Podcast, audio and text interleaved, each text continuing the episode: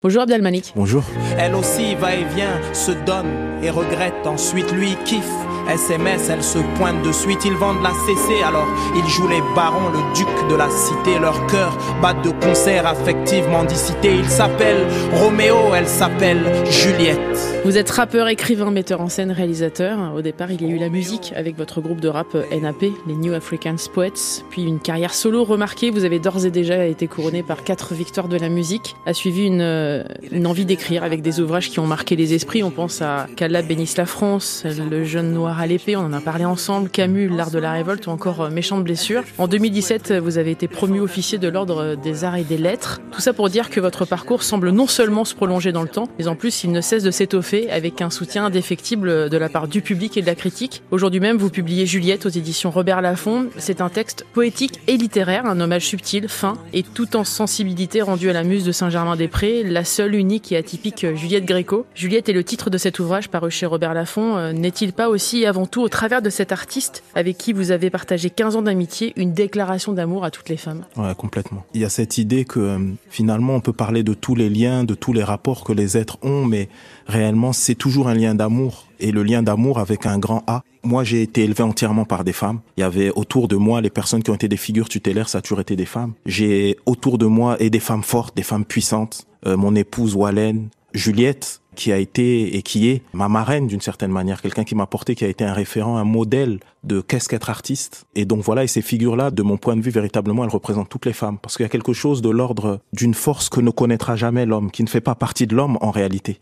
Et quand je dis ça, évidemment, vous l'avez compris, c'est sans, euh, comment dire, sans flagornerie aucune, c'est tout simplement, je l'ai vécu. J'ai vu euh, des femmes faire des choses qui étaient totalement impossibles, presque ouais, totalement impossible à des hommes de faire et de supporter et d'agir également parce que c'est pas juste une force de passivité, c'est une force d'action. Et c'est ce que j'ai voulu dire euh, avec cet ouvrage. Avant de, de, parler de cet ouvrage, je voudrais que vous me racontiez la première fois que vous la rencontré, Juliette, parce qu'effectivement, je parle de 15 ans d'amitié, ouais.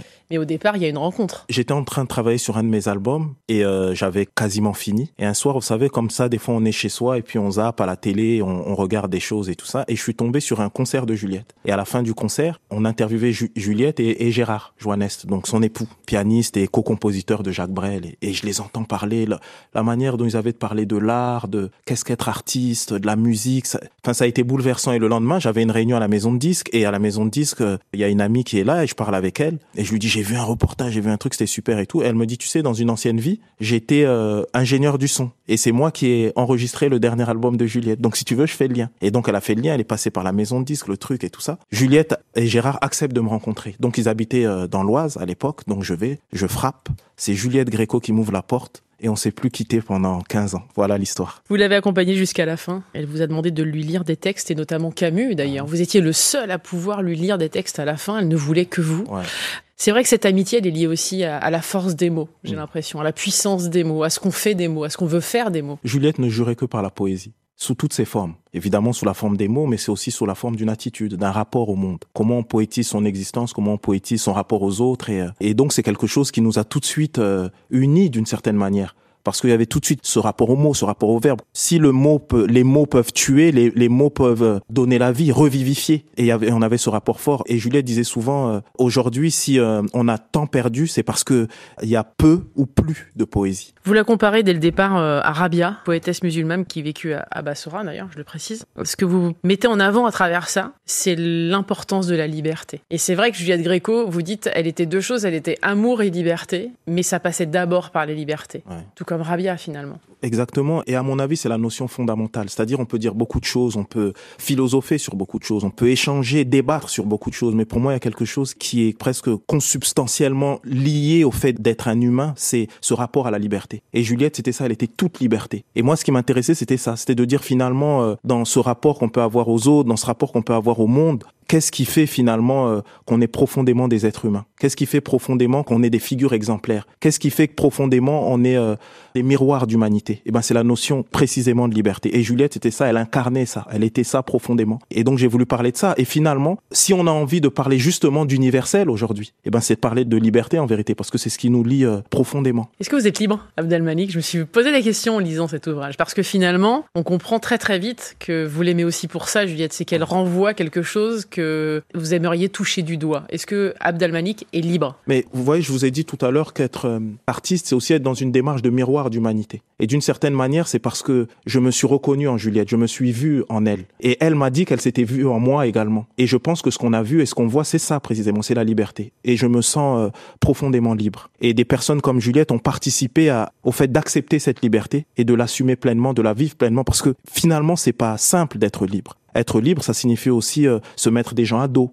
être libre, ça signifie aussi euh, finalement sortir de ces prisons, alors qu'il y a beaucoup de gens qui sont dans des prisons et voudraient qu'on y reste. Et en ce sens-là, Juliette, elle, est fondamentale dans mon cheminement en tant qu'être. L'autre caractéristique de, de Juliette Gréco, c'est effectivement l'amour. Euh, vous écrivez euh, Tout est poésie, chant allégorique en vérité, décrivant tous les degrés de l'amour jusqu'à la paix suprême. Mmh. On peut atteindre la paix suprême? Je suis convaincu qu'on peut atteindre la paix, la paix suprême, bien sûr, mais c'est un cheminement. C'est une démarche qui est motrice d'une certaine manière. Je vais vous dire, tout est mu par l'amour. Et quand je parle de l'amour, je parle pas simplement de quelque chose euh, de l'ordre du sentiment ou de la chose affective. Je parle de ce qui nous met en mouvement, ce qui met notre être en mouvement. Et à partir de là, si on suit ce mouvement-là, si finalement si on n'a pas peur d'être soi jusqu'au bout, c'est ce qu'on atteint, la paix suprême. Toute euh, son existence, euh, Gilles Gréco l'a consacrée à développer son art et à en faire un remède. Et ça, c'est vraiment au cœur de votre ouvrage, de montrer à quel point elle a voulu utiliser sa propre histoire. Vous racontez son histoire. Elle était très dure, elle a vécu des moments extrêmement difficiles, elle a été montrée du doigt, elle a été rejetée, elle a été humiliée, elle a été insultée. Et pour autant, elle a toujours conservé ce sourire, cette sensualité aussi, et cette envie d'en découdre. Parce que, enfin, en tout cas, le sentiment que j'ai, et c'est l'une des leçons fondamentales, j'ai l'impression qu'elle m'a donné, c'est que elle a toujours pris soin de la petite Juliette c'est-à-dire de l'enfant qu'elle a été. Comment dire, cette enfance ou l'enfant qu'on a été, ça, peut se dissoudre en nous.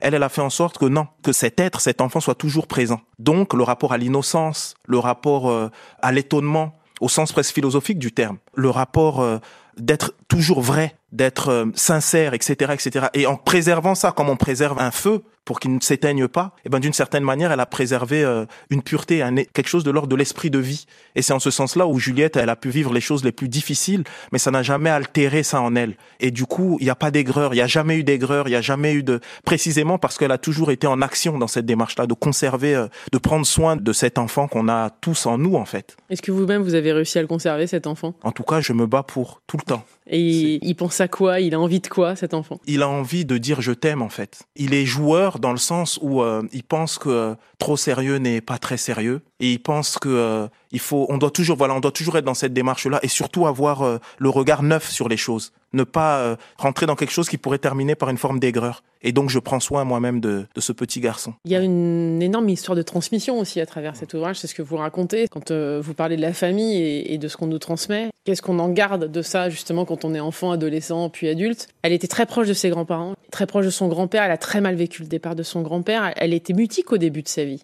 C'est aussi un message d'espoir, ouvrage. Complètement. Mais c'est une action qui est double. C'est-à-dire en même temps on doit chercher quelque chose, il y a quelque chose de volontaire, mais en même temps j'ai le sentiment qu'on doit aussi euh, être capable de se laisser porter. Et c'est ce que certains appellent la chance. Euh, c'est que d'une certaine manière, même si Juliette elle a été dans cette démarche-là assez rigoureuse, c'est aussi quelqu'un qui s'est laissé porter. Et souvent quand on lui disait, ben on lui dit mais c'est incroyable ton parcours, etc. Elle dit ben ça m'est tombé dessus. Et elle pointe jamais le fait de sa propre démarche, comme si tout était arrivé comme ça naturellement. Et c'est vrai, mais en même temps non mais c'est les deux. Et je pense qu'on doit être euh, dans cette double démarche, à la fois dans une action, mais en même temps euh, dans quelque chose où on ne prémédite pas et laisser euh, finalement la vie suivre son cours. Et j'ai l'impression que la vie, c'est toujours la vie, c'est toujours quelque chose qui nous amène vers le fait d'exister, vers le fait de faire des connexions avec les autres. Et il faut être capable, il faut pas avoir peur de se laisser porter comme on se laisserait transporter par le courant. Ceux qui ne connaissent pas vos débuts pensent que vous êtes né poète, que vous êtes né réalisateur, que vous êtes né chanteur, rappeur. Et en même temps, vous auriez pu mal tourner, Abdel Malik. Finalement, vous avez décidé euh, d'emprunter un autre chemin, en tout cas celui de la littérature, des mots et de l'esprit aussi, parce qu'il s'agit de ça. Ça veut dire que la vie, c'est une question de choix aussi C'est une question de choix et de rencontre. Parce que, en réalité, je suis la somme de plein de rencontres. Et principalement des femmes, encore une fois, au risque d'être redondant, mais c'est important de le dire, qui m'ont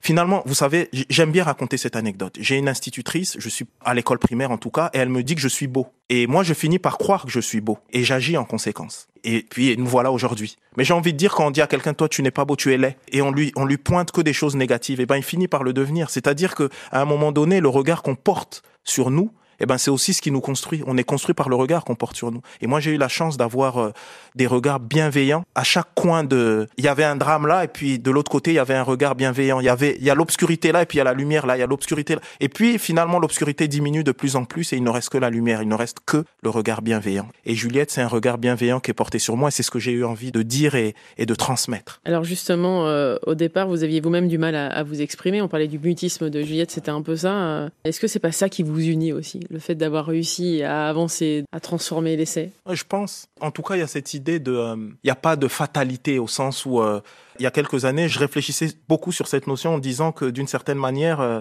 on devient qui on a envie d'être. Et ensuite, bien sûr, il y a le destin, il y a des choses, mais on doit avoir une envie première. Et cette envie première, d'une certaine manière, elle est aussi créée par notre environnement. C'est-à-dire, euh, moi, il y avait ce souci lié à la dyslexie, etc. Juliette qui ne parlait pas, mais il y avait des gens autour de nous qui faisaient fi finalement euh, de ce que les gens peuvent penser parce qu'on a telle attitude, etc. Mais qui nous aiment simplement, gratuitement, d'une certaine manière. Et cet amour-là nous porte et cet amour-là nous transforme. J'irai même plus loin. Je dirais cet amour nous métamorphose au sens étymologique du terme, c'est-à-dire nous fait transcender qui on est. Et ça, pour moi, c'est fondamental. Et encore une fois, c'est le regard qu'on porte sur l'autre, c'est la bienveillance et c'est l'amour. Ce que met en exergue cet ouvrage, c'est qu'il ne faut pas se fier aux apparences parce qu'elle avait cette posture, euh, Juliette, mais elle avait surtout une tenue intellectuelle. Ouais, c'est ça. Et ça montre à quel point il faut connaître les gens et ne pas juger trop facilement, ouais. et à quel point il est euh, beaucoup plus intéressant d'aller à la rencontre des autres plutôt que de les juger. Complètement, et en ce sens-là, Juliette, elle, elle, était rebelle, elle a toujours été jusqu'à la fin. C'est-à-dire que finalement, euh, tous ceux qui ne jugent que par l'apparence ou par ce qu'ils voient, etc., eh ben, Juliette, c'est une sorte de cauchemar pour ces gens-là. Parce qu'on pense qu'elle est d'une manière alors qu'elle n'est pas. Juliette, par exemple, c'est une femme du peuple et en même temps une élégance et un raffinement. Et elle est en train de dire précisément que oui, ce raffinement et cette élégance est dans le peuple. Et j'ai même envie de dire c'est le peuple. Et il faut pas se baser sur des vêtements ou une, une manière de parler qui serait peut-être pas en phase avec euh, la meilleure des manières pour communiquer avec l'autre, etc. Mais parce que précisément ça va plus loin. On est plus qu'un vêtement, on est plus que ce qui nous apparaît. Et ça, c'était Juliette. Et ça, c'est Juliette. Et s'il y a une leçon qu'elle donne, c'est celle-là. L'autre leçon, c'est qu'il faut lutter contre toute forme d'injustice. Ouais. Quelque part, vous en ré rétablissez une là, parce que vous lui rendez hommage. Et c'était nécessaire d'ailleurs de lui offrir un livre. Je pouvais pas faire autrement. Quand Juliette est partie, pour le coup, j'arrivais pas à dire ce que je ressentais. Ou à... Et en fait, ce qui s'est passé, c'est que l'année dernière, c'est la première fois que j'allais, parce que à la fin, elle habitait entre Ramatuelle et, et, la région parisienne, et à la fin, elle était qu'à Ramatuelle. Elle, elle bougeait plus de, de, de l'endroit où elle était. Et c'est vrai que euh, L'année dernière, je suis allé à Ramatuelle et c'est la première fois que j'étais à Ramatuelle et que Juliette n'était pas là. Donc je prends le train et je salue euh, Jacqueline Franjou, qui est quelqu'un euh, qui a énormément euh, soutenu Juliette jusqu'à la fin, etc. Et je la salue et j'étais avec elle. Donc je rentre, je prends le train et je suis assis comme ça dans le train et j'ai été habité par quelque chose. Et en rentrant, eh ben j'ai écrit ce texte. Il y a eu quelque chose du genre, c'est comme si c'est Juliette qui me disait mais il faut que tu parles de ça. Et donc j'ai écrit ça et donc c'est un hommage, mais j'ai l'impression de l'avoir écrit directement avec elle en fait. Il y a quelque chose de, j'ai été habité euh, par quelque chose et, et je pense que c'est important de, on doit se référer à, à, nos vivants, mais on doit convoquer nos morts, on doit convoquer nos absents. Et en tout cas, euh, le fait de l'inscrire là comme ça dans un livre, ça la rend davantage vivante. On a l'impression qu'elle est effectivement, elle n'est pas partie. Vous dites pour terminer, parce qu'elle avait cette bienveillance, euh, quelle est la première et la dernière égérie d'une philosophie, la muse de Saint-Germain-des-Prés. C'est ça qu'il faut retenir de Juliette? Entre autres, mais c'est vrai que c'est assez intéressant ça. D'habitude, il y a les égéries, je sais pas moi, des marques de luxe, des égéries de parfums, de tout ce qu'on veut. Mais elle, elle a été l'égérie de l'existentialisme. C'est quelque chose quand même. D'être l'égérie d'une philosophie. Il y en a jamais eu et il y en aura plus jamais. Et si ça veut dire quelque chose, c'est qu'elle célèbre la singularité. Soyons uniques. On l'est. Eh ben, revendiquons-le. Et c'est ce que Juliette a toujours revendiqué. Merci beaucoup, Abdel Malik, d'être passé dans le monde Elodie sur France Info. Ça s'appelle Juliette, un vibrant hommage à celle qui nous a tant donné et tant laissé. Merci beaucoup. Merci à vous. Quand la rue à Françoise Sagan m'est proche, Saint-Germain-des-Prés a pris des allures de neuf. Fort heureusement, le Peura fut pour moi comme pour elle fut Jean-Paul Sartre. C'est finalement normal, gros, que Gibraltar devint légendaire comme la rue des Blancs Manteaux. Juliette. L'offense n'est jamais celle que l'on pense. Ne décrétèrent-ils pas qu'on était laid dès l'enfance? Mais que disent donc les apparences? Plus de ressemblance que de différence. D'où l'objet de ma déférence. Tellement d'illustres engendrés par la France. Moi je suis né dans la haine comme au cinéma. L'amour est la seule guerre que je mène, moi.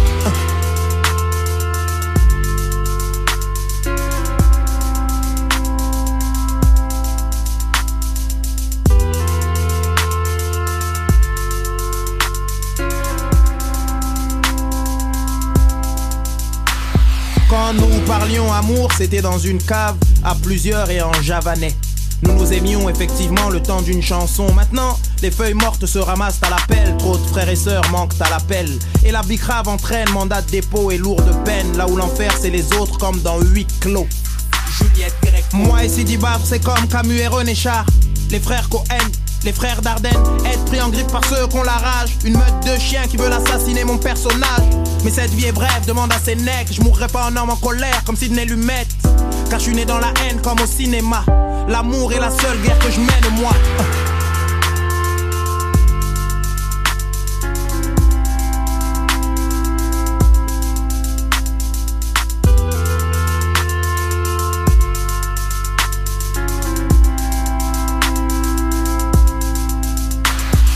Quand on est de l'autre côté de la rive, on est forcément gauche. Et avec tous ces faux Boris Vian qui crachent sur ta tombe parce que t'as le flot le plus hoche. T'arraches le cœur tellement que tu kicks. Existentialiste ou pas au final, on danse tous sur les pistes d'un même tabou, poteau. Ma poétique, celle du Dopman Blues, Miles Davis, All Kind of Blue. État d'esprit, Gérard, Jacques et Jojo, concerto sans son. François Robert, sans famille, Rémi. Cours de solfège, maestro, répéto, meilleur flow. Car je suis né dans la haine comme au cinéma. L'amour est la seule guerre que je mène, moi.